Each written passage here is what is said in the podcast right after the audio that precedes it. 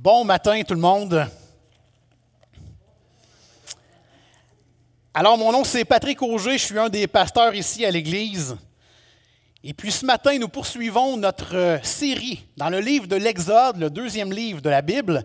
Nous sommes rendus ce matin au chapitre 34 et j'ai donné comme titre au message ce matin, Dieu a le pouvoir, nous avons la responsabilité. Et donc, avant de tourner euh, dans les premiers versets, regardons un peu le plan pour ce matin. Donc, dans les versets 1 à 9, on va voir que Dieu a le pouvoir de déterminer qui il est. Mais nous avons la responsabilité de lui demander son pardon. Dans les versets 10 à 28, on voit que Dieu a le pouvoir de renouveler son alliance, mais nous avons la responsabilité d'obéir à lui seul. Et dans les versets 29 à 35, on voit que Dieu a le pouvoir de faire rayonner ses enfants. Il se passe quelque chose de miraculeux à ce moment-là. Mais nous avons la responsabilité de faire luire notre lumière. Donc, pour nous euh, tremper dans le contexte, on va immédiatement tourner dans le chapitre 34 et on va lire ensemble les versets 1 à 9.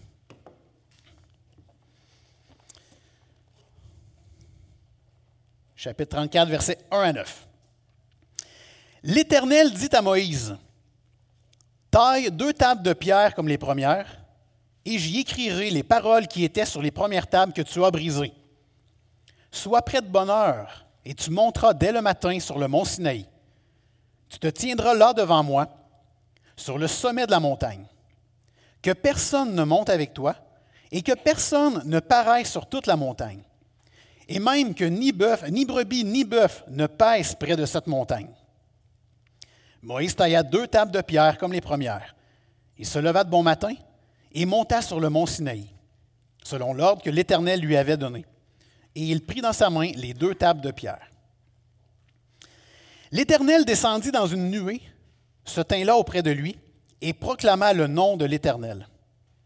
Et l'Éternel passa devant lui et s'écria, L'Éternel, l'Éternel, Dieu miséricordieux et compatissant, lent à la colère, riche en bonté et en fidélité, qui conserve son amour jusqu'à mille générations, qui pardonne l'iniquité, la rébellion et le péché, mais qui ne tient point le coupable pour innocent et qui punit l'iniquité des pères sur les enfants et sur les enfants des enfants jusqu'à la troisième et à la quatrième génération. Aussitôt, Moïse s'inclina à terre et adora. Il dit, Seigneur, si j'ai trouvé grâce à tes yeux, que le Seigneur marche au milieu de nous, car c'est un peuple au cou raide. Pardonne nos iniquités et nos péchés, et prends-nous pour ta possession. Alors on voit que Dieu a le pouvoir de déterminer qui il est. On voit également que le chapitre 34 existe parce qu'il est la preuve qu'on a un Dieu miséricordieux. Miséricordieux qui veut dire un Dieu qui pardonne, hein, qui a pitié de son peuple et qui va lui pardonner. Exode 34 ne devrait pas exister si ce n'est pas le cas, parce que le peuple d'Israël a fait des gaffes monumentales une après l'autre, et malgré ça, Dieu leur pardonne. C'est la deuxième fois que Dieu rencontre Moïse sur la montagne, donc pour vous placer dans le contexte, c'est la deuxième fois qu'il conclut une alliance avec lui. Lorsque Moïse est descendu la première fois, le peuple était tombé amoureux de l'ouvrage de ses mains c'est-à-dire étaient tombés amoureux d'un veau d'or. Ils se sont créés un veau d'or parce que Moïse ne redescendait pas. C'était long, il n'y avait pas de réponse. Et donc, tant qu'à pas avoir de réponse, pourquoi pas se faire un veau d'or? Et c'est à ce moment-là que Moïse descend de la montagne, a toutes les informations que Dieu lui a données pour la suite, et il voit le peuple littéralement se prostituer devant un autre Dieu. L'alliance que Dieu a conclue avec le peuple sur la montagne la première fois s'était déroulée ainsi. Hein, Exode 19, Si vous obéissez à ma voix et gardez mon alliance, Vous serez ma propriété parmi tous les peuples, car toute la terre est à moi, et vous serez pour moi un royaume de sacrificateurs et une nation sainte. Mais au lieu de se reposer sur la valeur de Dieu, comme je viens de le dire, ils se sont reposés, ou ils sont plutôt devenus agités et ont imploré la valeur de leur propre travail. Ils ont échangé la gloire du Dieu invisible pour une image taillée selon ce qu'eux désiraient, et ils se sont fait un veau d'or. Avant ça, il est encore en Égypte, il arrive à la mer Rouge, on se rappelle, ils sont pris entre la mer et les soldats égyptiens qui leur courent après. Et le peuple, ne peut pas leur jeter la pierre, je présume, mais ils sont devenus incrédules. Comment vont-ils faire pour être secourus? Voyons si Dieu a vraiment voulu nous faire sortir d'Égypte, il va se passer quelque chose. Mais ils ne croyaient pas. Et malgré ça, Dieu a ouvert la mer et a permis qu'ils soient libérés. Toutes ces choses-là, et si on ajoute en plus le veau d'or, cette rébellion la plus totale d'aller se prosterner vers un autre Dieu, tout ça aurait dû mettre fin à la patience de Dieu. Avouez que si c'était nous le Dieu, ça ferait longtemps qu'on leur aurait dit Peuple au cou raide, nous, en, en québécois, on dit gang de tête dure. C'est sûr que nous, on aurait comme arrêté ça là, gars, vous comprenez rien, oubliez ça, l'alliance. Notre Dieu n'est pas comme ça, et heureusement. Dans les versets 5 à 7 qu'on vient de voir, Dieu se nomme. On va les relire juste pour que vous puissiez bien saisir, parce que ça ne vient pas de Moïse, cette partie-là, ça vient de Dieu lui-même. Dieu a l'autorité nécessaire pour s'auto-proclamer ainsi. Il n'y a pas besoin d'un théologien, il n'y a pas besoin de quelqu'un d'autre. Il dit lui-même qui il est dans ce passage. Je dis versets 5 à 7, mais regardez plutôt verset 6. L'Éternel passa devant lui, devant Moïse, et s'écria, L'Éternel, l'Éternel, Dieu miséricordieux. Donc Dieu qui pardonne, qui, prend soin, qui a pitié de son peuple. Dieu compatissant, lent à la colère. Littéralement, lent à la colère ici, si on reprenait les mots tels quels, ça veut dire long de narine. Et si vous, vous, vous avez sûrement l'image lorsque quelqu'un est en colère, on va dire souvent que, oh, ou un taureau, hein, quand il est en colère, il y a les narines qui se dilatent, qui grossissent. Eh bien, ici, le terme long de narine, ça veut dire que Dieu est lent avant que ses narines se dilatent. C'est pour ça qu'on dit qu'il est lent à la colère. Il continue, il dit qu'il est riche en bonté et en fidélité. Le terme en hébreu ici, fidélité, veut dire fiable. Nous avons un Dieu fiable. Et là, il poursuit, il dit qu'il est riche avec son amour, hein, qui conserve son amour jusqu'à mille générations et qui pardonne l'iniquité, la rébellion, le péché. Hein. Il pardonne l'iniquité qui est contraire aux voies de Dieu, la rébellion qui consiste en étant en révolte contre Dieu, Dieu pardonne ça. Et le péché qui se traduit littéralement comme étant une barre non atteinte selon la hauteur de ce que Dieu veut. Lorsqu'on n'atteint pas la barre que Dieu a prévue pour nous, nous péchons, mais Dieu pardonne ça aussi. Par contre, à côté de l'immense bonté de Dieu, figure aussi sa justice. Verset 7. Dieu punit Hein, il punit l'iniquité des pères sur les enfants et sur les enfants des enfants. Alors, d'un côté, on a ce Dieu amour qui pardonne les fautes, et de l'autre côté, on a ce Dieu qui est juste et qui punit. Dans tout ça, nous voyons que Dieu a le pouvoir de déterminer qui il est. On aimerait parfois se faire une autre image de Dieu. Mais ce qu'on vient de lire là, c'est notre Dieu. C'est encore le même Dieu aujourd'hui.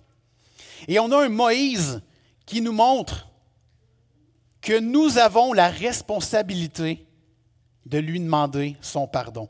Moïse se met à genoux, il implore, hein, il supplie avec insistance la miséricorde de Dieu.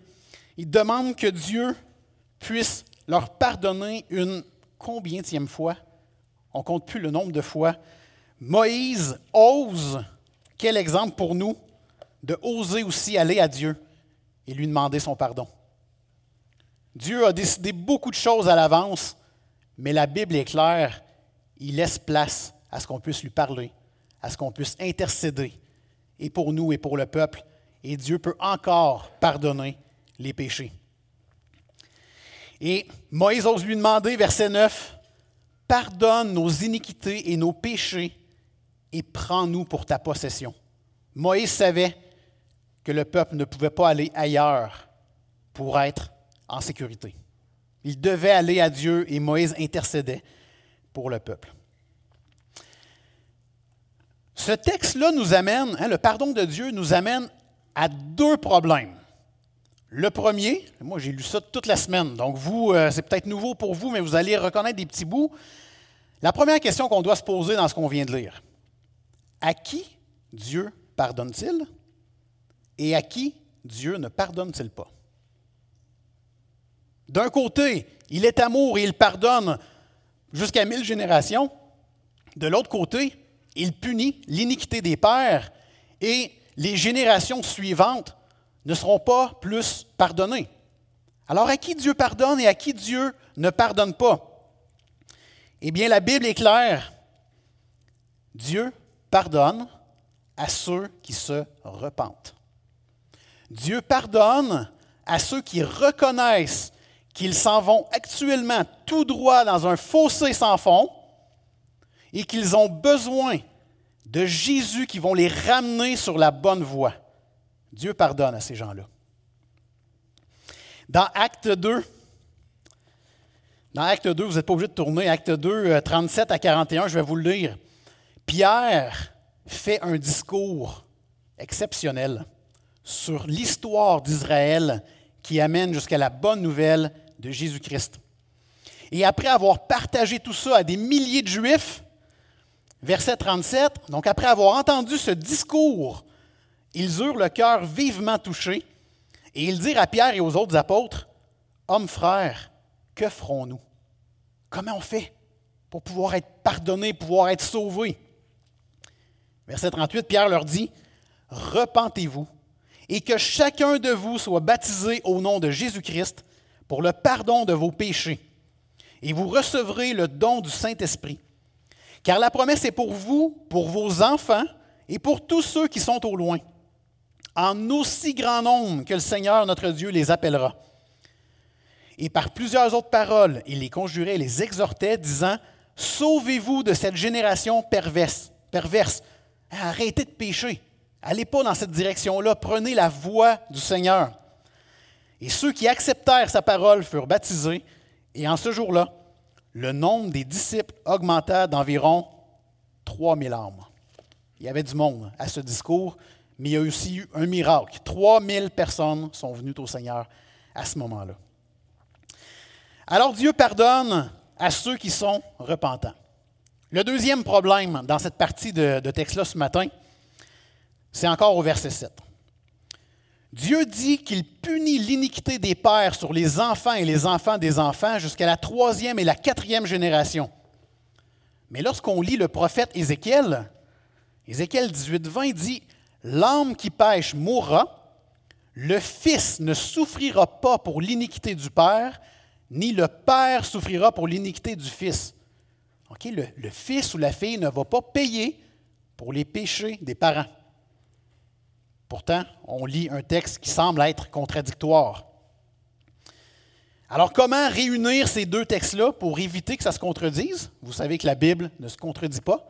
C'est la parole de Dieu. Elle est parfaite. Et lorsqu'on voit des éléments qui nous démontrent une espèce de contradiction, il faut aller plus loin.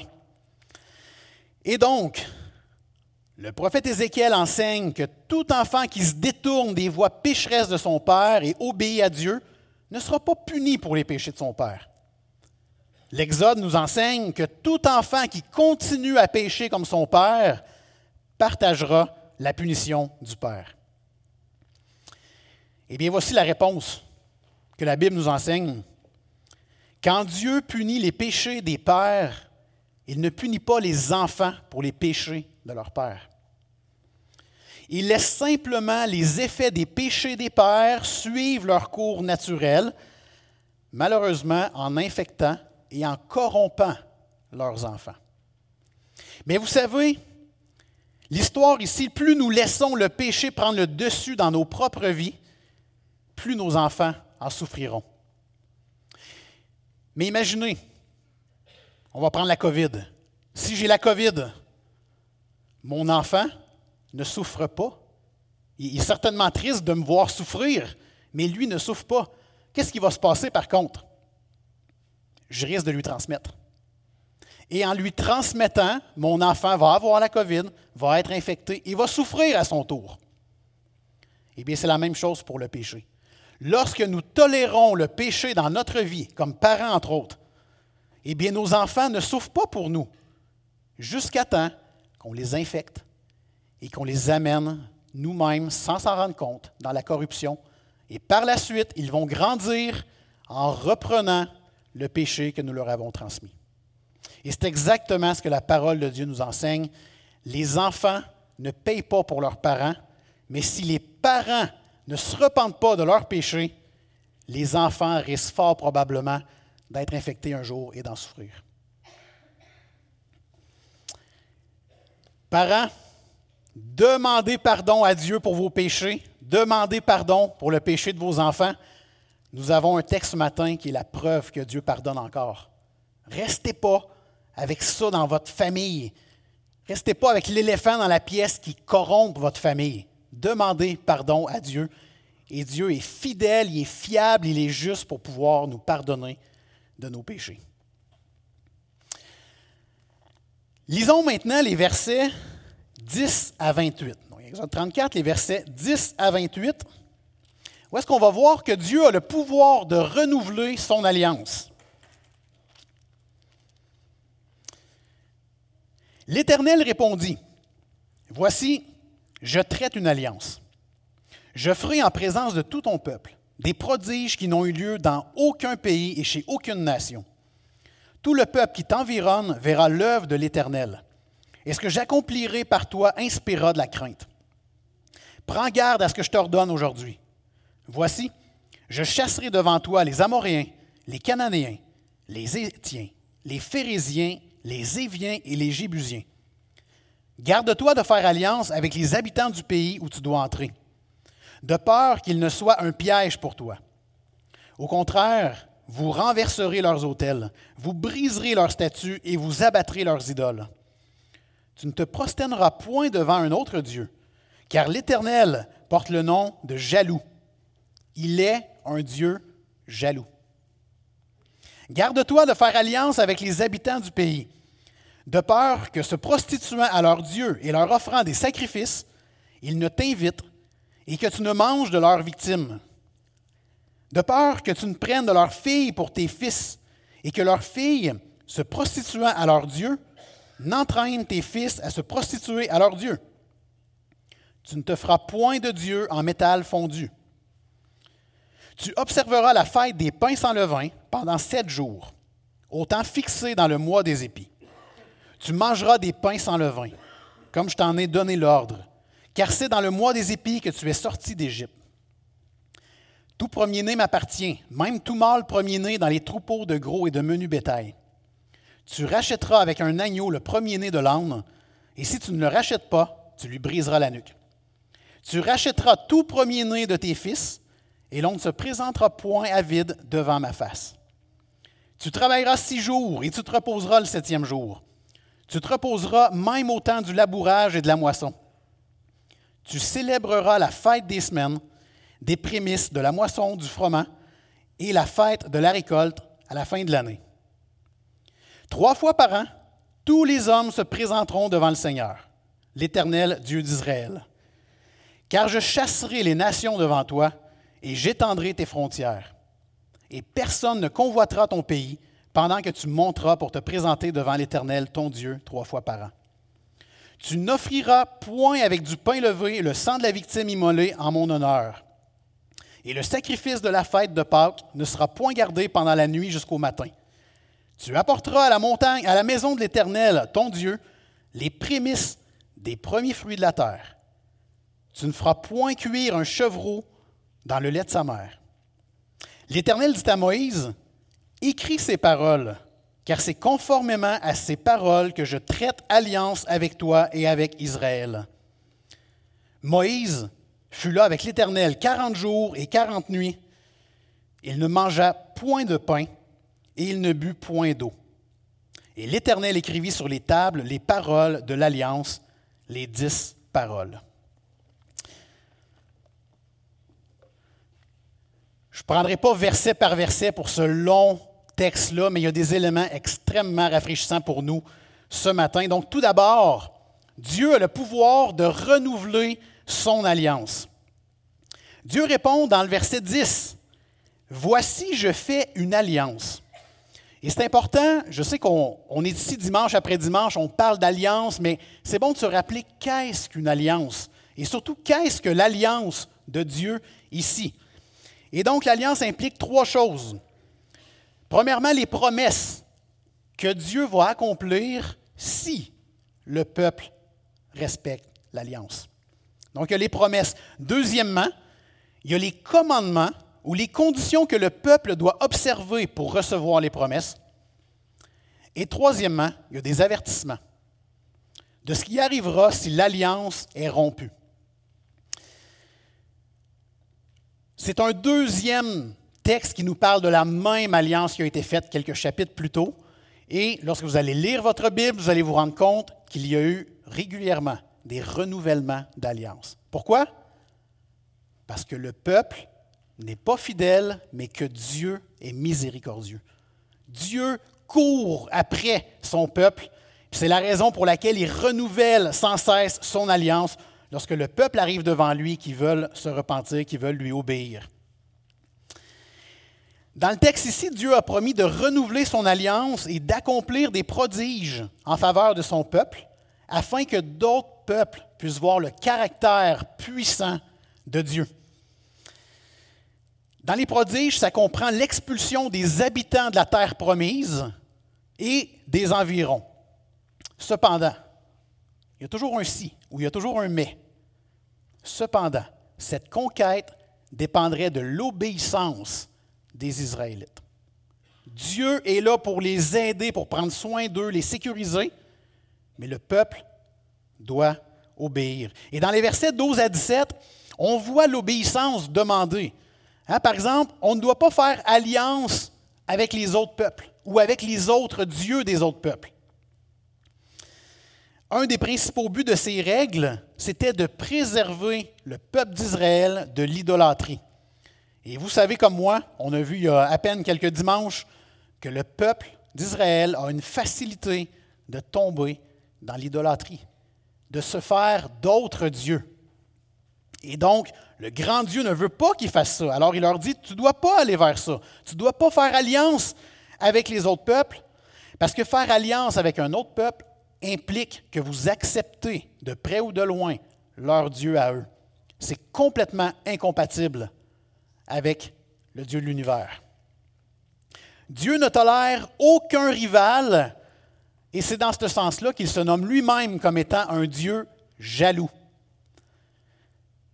Notre compréhension de la jalousie en 2023 à Shawinigan est probablement pas la même que ce que Dieu veut dire en étant je suis jaloux. John Piper, un théologien, euh, prédicateur réputé aujourd'hui, a dit quelque chose de très bien, un exemple très bien à propos de la jalousie de Dieu. Je vous le dis ici. Il a dit, Dieu est jaloux comme un roi puissant et miséricordieux qui sort une paysanne d'une vie de honte, qui lui pardonne, il l'épouse il ne lui donne pas les corvées d'une esclave, mais les privilèges d'une épouse, d'une reine. La jalousie de Dieu ne vient pas de la peur ou de la faiblesse, mais d'une sainte indignation de voir son honneur, sa puissance et sa miséricorde méprisés par l'infidélité d'un époux volage. Les dix commandements ne sont pas une description de travail pour les employés de Dieu, ce sont les vœux de mariage que la paysanne prononce pour abandonner tous les autres et s'attacher au roi seul et vivre d'une manière qui ne déshonore pas son grand nom. C'est ce que Dieu a fait avec le peuple d'Israël. Il en a pris soin, il l'a marié, il a chéri, et elle, en échange, elle a des vœux qui sont les dix commandements et elle les respecte parce qu'elle aime son mari, elle aime Dieu. Vous savez, euh, l'idée de ne pas faire d'autres dieux et de ne pas se tailler des, euh, des, idoles, ça fait écho aux deux premiers commandements qui sont écrits sur les tables. Au moment où on se parle, Moïse est en haut de la montagne et Dieu va écrire les commandements sur ces tables. Et les deux premiers sont Tu n'auras pas d'autre Dieu devant ma face et tu ne te feras pas d'image taillée afin que ça devienne des idoles pour toi. Pour ceux qui euh, peut-être sont moins familiers avec la Bible, il arrive quand même un fait tragique.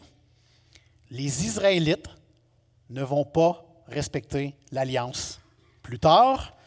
Et donc, ils vont, être, ils vont se mettre à adorer les faux dieux des peuples avec qui ils se sont alliés, alors que Dieu a demandé de ne pas s'allier avec eux, ce qui va finir par les conduire en exil. Le peuple va se mettre à s'en aller partout sauf à l'endroit où Dieu avait prévu pour eux.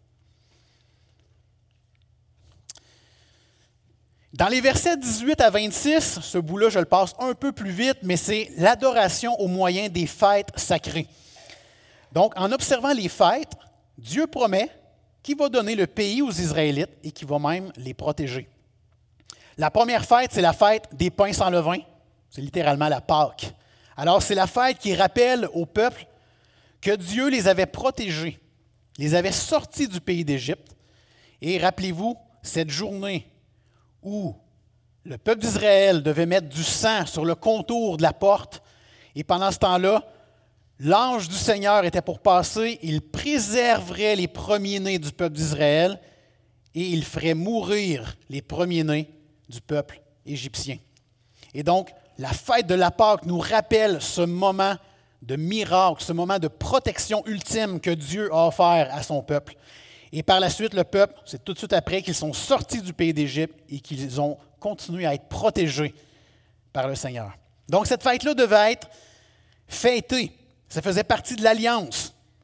Et encore aujourd'hui, d'une manière très différente, mais quand même, nous fêtons la Pâque. Eux, c'était une fête qui durait sept jours à ce moment-là.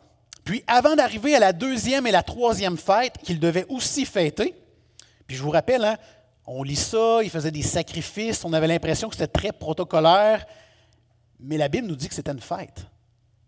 Il y avait une joie à faire ça. C'est un peu comme nous, quand on dit on est dans les fêtes, on ne fait rien de spécial à part peut-être à Noël avec notre famille, on remercie le Seigneur, mais 27, 28 décembre, on dit qu'on est dans les fêtes, mais on ne l'est pas tant. Mais on a un, on se sent bien. On dirait qu'on vient de fêter la naissance de Jésus, puis ça se poursuit avec les jours qui suivent. Eux, c'est la même chose. Ils sont sept jours à fêter la Pâque. Il y a des moments où c'est un culte d'adoration à Dieu. Il y a des moments où c'est un repos en se rappelant de ce que le Seigneur a fait. Donc, c'est large comme joie pour cette fête-là. Mais avant d'aller avec les deuxième et troisième fêtes, Dieu rappelle à Israël son obligation de se reposer pendant le sabbat. Alors, il devait avoir une journée consacrée pour se reposer et ne pas faire de tâches de deuxième ordre. C'était vraiment fait pour se reposer, mais en Dieu. Aujourd'hui, depuis l'arrivée de Jésus, vous savez, nous ne sommes plus sur l'ancienne alliance qu'on parle ce matin, nous sommes maintenant sous la nouvelle alliance en Jésus-Christ. Le sabbat, donc le sabbat à respecter obligatoirement, ce n'est pas un principe qu'on voit dans le Nouveau Testament. Par contre, il y a un principe qui est autant bon dans l'Ancien Testament que dans le Nouveau, et c'est Jésus lui-même qui le dit. Dans Matthieu 6, 33, il dit Cherchez d'abord le royaume de Dieu et sa justice, et toutes ces choses vous seront données en plus. Et donc, c'est encore d'actualité de se reposer en Christ de prendre un temps d'arrêt, d'ouvrir notre Bible, de le prier, de passer du temps avec des frères et sœurs de l'Église pour pouvoir vraiment voir ce que Dieu veut nous montrer. C'est encore beaucoup d'actualité. Donc, J'avais une petite application en lien avec ça. J'ai euh, une de mes filles qui a gagné un livre au groupe jeunesse ici. Le livre s'intitule Terre glacée chez les peaux rouges du Grand Nord. Bon, le titre est un peu impressionnant. J'ai dit, je vais le lire des fois que. Et c'est un missionnaire québécois dans les années 1800 qui désire aller parler aux Autochtones de Jésus-Christ. Et donc, pour parler à eux, il s'inscrit avec eux dans la compagnie de la baie du Tson, hein, ceux qui se rappellent de leur histoire, une compagnie où il faisait la traite des fourrures. Alors, il, il prenait une rivière, puis il allait tuer des castors, il descendait la rivière, il amenait les fourrures, et la compagnie vendait les fourrures. Beaucoup d'équipes de canotiers démarraient, et c'était presque une course, c'était presque une compétition. Le premier qui va récupérer les fourrures l'amène à la compagnie, donc tout va plus vite. Et donc, on fait de l'argent plus vite pour la compagnie. Et ce missionnaire a dit à la compagnie, moi, mes hommes sont chrétiens. Je suis avec des autochtones chrétiens dans mon canot, et le dimanche, nous allons nous reposer. Et les gens de la compagnie de la baie du Son ont dit, si tu veux faire ça, ben, change de compagnie parce que nous, on ne te prendra pas. Les autres vont travailler sept jours, puis ça va aller beaucoup plus vite comme ça. Et il en est venu à un genre de jeu du type T'es pas game. Alors, euh, ils ont décidé, le groupe de chrétiens, de partir, de dire Nous allons arriver avant les autres. On est convaincus parce qu'on a Dieu qui va nous protéger. Et donc, qu'est-ce qui est arrivé? C'était des longues traversées de rivières. Il arrivait toutes sortes de choses. Les saisons étaient fluctuantes. La glace se mettait de la partie. Mais le dimanche, le groupe de chrétiens s'arrêtait pour adorer et pour faire un culte à Dieu. Qu'est-ce qui est arrivé? À toutes les fois, et c'est une histoire vraie, à toutes les fois, ce groupe de chrétiens arrivait des jours avant les autres équipes de la compagnie. Et à un moment donné, la compagnie de la baie du Son a fait Bon, on a compris, on va vous garder dans notre équipe, puis faites comme vous voulez, ça a l'air à bien fonctionner. Puis il mentionnait dans son livre, il y avait une raison miraculeuse assurément, parce qu'on louait le Seigneur. Mais quand même, il disait que le samedi, il travaillait fort, puis le lundi, il travaillait fort. Mais le dimanche, c'était off. Et ça l'a servi, ce groupe, qui en plus était chrétien. Donc, ça l'a parlé à travers le peuple autochtone, mais aussi les, Anglais, les Français qui étaient de la partie dans tout ça. Vraiment un bon livre en bout de ligne. Alors, l'idée ici n'est pas de se dire on recommence le sabbat, mais la Bible nous enseigne à prendre un temps de repos pour louer notre grand Dieu. On le fait le dimanche matin. Ma prière, c'est que ce ne soit pas juste le dimanche matin. Ensuite, il parle des deux autres fêtes. La fête des semaines, qui est euh, littéralement la Pentecôte d'aujourd'hui, c'était fêté 50 jours après Pâques. Et la fête des récoltes ou la fête des moissons, qui était la dernière fête du calendrier agricole, là où il récupérait toute la récolte. Et Dieu le dit, je veux vous vous reposer, je veux que vous ayez un jour de repos. Mais imaginez pendant la récolte, Certains ont, certainement dû dire, ben voyons Seigneur, on ne peut pas s'arrêter, c'est l'heure de la récolte. Si on ne récupère pas, ça va pourrir dans le champ ou d'autres vont nous voler. Non, avec Dieu, on s'arrête. On prend une pause et Dieu finit toujours par bénir quand même en bout de ligne. Les versets 27-28, on voit que Moïse devait écrire les commandements de Dieu, donc pour une deuxième fois sur les tables, et c'est super intéressant ici, verset 27, on nous dit Moïse écrit ses paroles, mais verset 29, on nous dit L'Éternel écrivit sur les tables les paroles. Est-ce qu'on a encore ici une contradiction? Comme je viens de vous dire il y a quelques minutes, il n'y a pas de contradiction dans la Bible. Maintenant, on n'a pas toutes les informations, mais quelque chose qui semble faire du sens, c'est que Dieu a bel et bien écrit les dix commandements sur les tables, mais Moïse a écrit tout le, reste des paroles dans un livre qui fait qu'aujourd'hui on a accès à cette histoire-là. Alors Dieu a le pouvoir de renouveler son alliance, mais nous avons la responsabilité d'obéir à lui seul. Le renouvellement de l'alliance entre Dieu et Israël nous ouvre sur une dénonciation d'avoir plusieurs dieux. C'est inacceptable pour Dieu d'avoir plusieurs dieux et une louange du Dieu seul. L'idolâtrie est condamnée mais le culte de Dieu est maintenu. Puis pour nous, c'est difficile de comprendre. Il ne faut pas oublier que le peuple arrive de se faire un veau d'or. C'est frais dans leur mémoire. Ils ne sont pas fiers de ça non plus. Hein, ils sont repentants de ça. Moïse intercède pour eux. Mais pour nous, en 2023, à moins que je me trompe, très peu d'entre nous se sont fait des dieux en bois ou en métal, en or, même en plastique. Personne vraiment se fait ça ici au Québec. En tout cas, si vous faites euh, ça, euh, euh, ce n'est pas la mode, hein, je, je vous le dis. Mais on peut se faire facilement d'autres dieux, d'autres idoles. Et puis, il y, a un, homme, on appelle ça un critique, quelqu'un qui critique des sujets. L'homme s'appelle Ambrose Pierce, un Américain qui a dit que le Dieu Mammon, ça c'est le Dieu que Jésus parle dans les évangiles, hein, le Dieu de l'argent. Il dit le Dieu Mammon est littéralement le Dieu principal de la religion principale des Américains. Il est en train de dire que les Américains, leur vrai Dieu, c'est l'argent. Et puis tout leur focus, hein, le, rêve américain, n'importe quoi, cette idée de s'idolâtrer soi-même prend tellement de place au niveau des États-Unis, et même au Québec et même à Shawinigan, mais lui, il parlait pour les Américains. Donc ça prend tellement de place, et pourtant, s'il y a un peuple qui se dit chrétien, c'est bien les Américains. Et puis ça nous amène dans deux rois, les Assyriens, c'est exactement ça, et demandez-vous actuellement si on n'est pas comme ça nous aussi, 2 Rois 17, 33, les Assyriens craignaient Dieu, mais ils continuaient de servir leur propre Dieu. Sommes-nous encore comme ça aujourd'hui? Pourtant, il n'y a pas d'autre Dieu.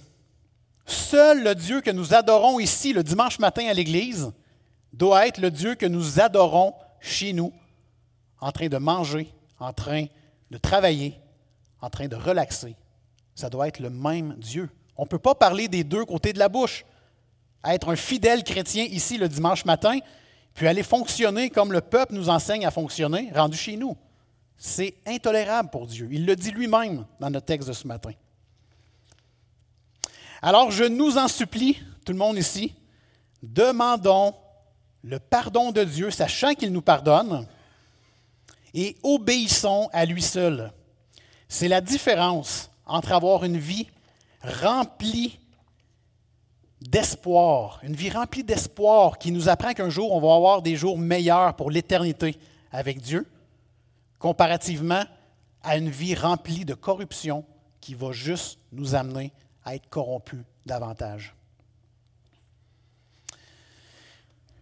Lisons maintenant les versets 29 à 35. Dernière partie pour ce matin.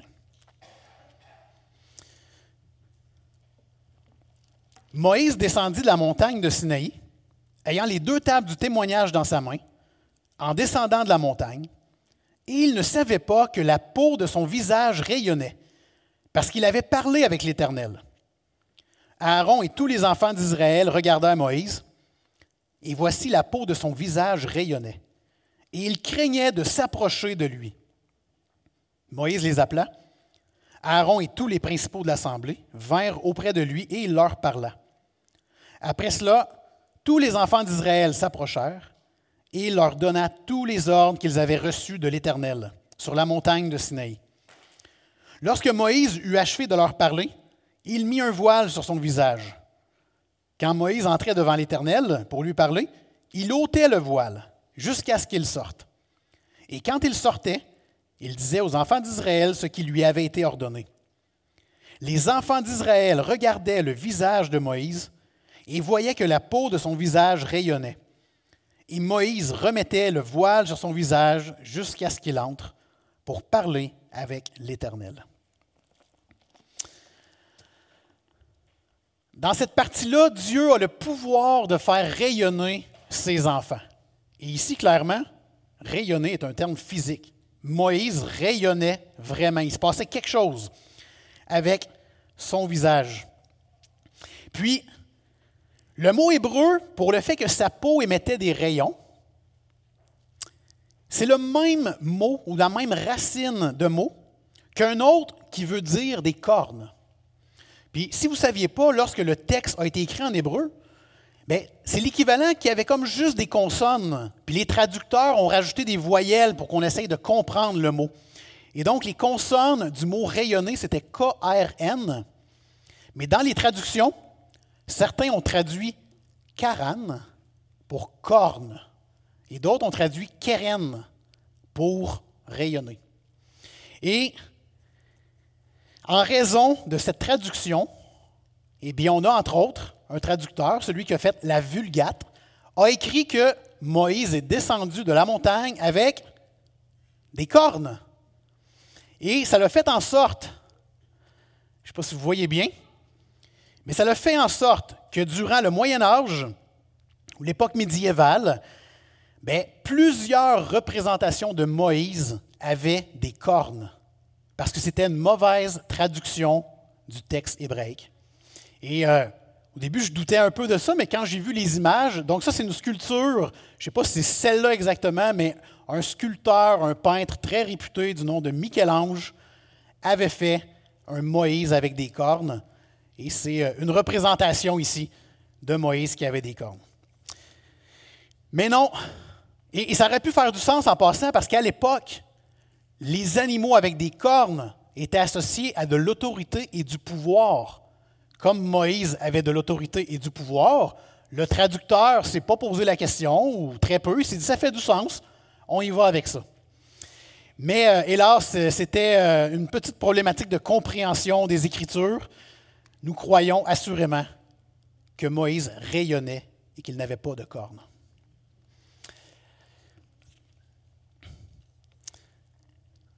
On ne peut pas passer sous silence le fait que Moïse qui rayonnait, devant Dieu, ben, c'est une des raisons qui arrive lorsque quelqu'un a une relation privilégiée avec Dieu, une relation proche avec Dieu. C'est arrivé à Moïse, mais c'est arrivé aussi avec Jésus. Donc dans Matthieu 17, Jésus est sur la montagne avec qui? Moïse et Élie. Et le texte nous dit que le visage de Jésus se mit à resplendir comme le soleil. Et on a encore ici une image visible d'une relation étroite avec Dieu le Père. Ce texte a fait couler beaucoup d'encre. Même Paul, dans 2 Corinthiens 3, utilise ce texte pour annoncer l'Évangile aux Corinthiens. Puis il l'amène de cette manière. Hein. Il fait la comparaison entre l'ancienne alliance sous Moïse et la nouvelle alliance sous Jésus-Christ. Et Paul revendique la supériorité de la nouvelle alliance avec Jésus-Christ, euh, il dit que l'Évangile rayonne d'une manière permanente, alors que Moïse a rayonné d'une manière temporaire. Et puis, il amène ça, écoutez, à des Juifs qui, ont de la misère à inclure Jésus dans le fait que c'est le Fils de Dieu. Pour eux, ils sont pris encore avec Moïse. Donc, Paul l'amène ce texte-là pour expliquer le vrai rayonnement, la vraie gloire permanente c'est en Jésus-Christ que nous l'avons, pas en Moïse. Puis bien qu'on reconnaît que c'est arrivé à Moïse, cette histoire d'avoir des rayons autour de lui, ça demeurait temporaire. Alors Dieu a le pouvoir de faire rayonner ses enfants, mais nous avons la responsabilité de faire luire notre lumière. Donc pour terminer, on le voit ici dans le texte, on le voit avec Jésus, mais on le voit dans notre vie. Lorsque tu passes du temps de qualité avec Dieu, ça change. Ça nous rend différents. D'une certaine manière, ça nous illumine, ça nous rend rayonnants. Être dans la présence de Dieu, ça crée un changement. C'est comme si avant, on était dans une pièce sombre avec une chandelle mais que parce que nous passons du temps avec Dieu à le connaître et à se nourrir spirituellement de lui, c'est comme si on était dans une salle, dans un bloc opératoire. Un bloc opératoire avec plein de néons, là, je ne sais pas si vous avez déjà vu ça à l'hôpital, il faut presque se mettre des lunettes fumées tellement que la lumière est éblouissante. Eh bien, lorsque nous passons du temps de qualité en la présence de Dieu, nous pouvons rayonner. Et c'est pas moi qui le dis, ça serait bien beau si c'était moi qui le dis, mais c'est encore mieux c'est Jésus lui-même qui le dit. Dans Matthieu 5, 14, Jésus dit que nous sommes la lumière du monde. Et il dit que notre lumière, que notre lumière luise ainsi devant les hommes et les femmes, afin que ces gens-là, hein, les gens autour de nous, puissent voir nos bonnes actions et qu'ils glorifient notre Père qui est dans les cieux. Et donc, comme enfants de Dieu ici présents, nous devons rayonner. Nous devons être heureux d'appartenir à ce si grand Dieu qui pardonne nos péchés lorsque nous nous repentons. Et ça doit paraître pas juste dans notre discours le dimanche matin, mais dans notre vie de tous les jours. Parce que Dieu nous a sauvés sans qu'on fasse rien de particulier, c'est normal qu'on ait le goût de faire des bonnes actions pour lui, de montrer aux autres cette joie d'appartenir à Dieu. Et donc, ce matin, ben, c'est ma prière pour nous tous. On a une tendance à venir ici le dimanche matin. C'est une très bonne chose. Que faisons-nous de notre lundi, mardi, mercredi, etc.? Comment on parle de Dieu? Comment on agit ou interagit avec les gens pour leur montrer qu'on est des enfants de Dieu? Alors, ma prière ce matin pour vous et pour moi, c'est qu'on puisse rayonner toujours plus. Mais tout d'abord, qu'on demande son pardon, sachant qu'il nous pardonne, hein, qu'on reconnaisse notre état de pécheur, qu'on obéisse à lui seul. N'oubliez jamais que Dieu ne tolère aucun péché. Nous, on tolère quelques petits péchés. On aime se dire que ce n'est pas si grave ce qu'on fait. Mais Dieu ne tolère aucun péché. Allons à genoux devant lui, puis implorons son pardon, implorons sa grâce sur nous. Et rayonnons autour de nous en partageant l'amour de Jésus en action et en parole. Amen. Que le Dieu qui s'intéresse à nous puisse vous montrer à quel point il vous aime.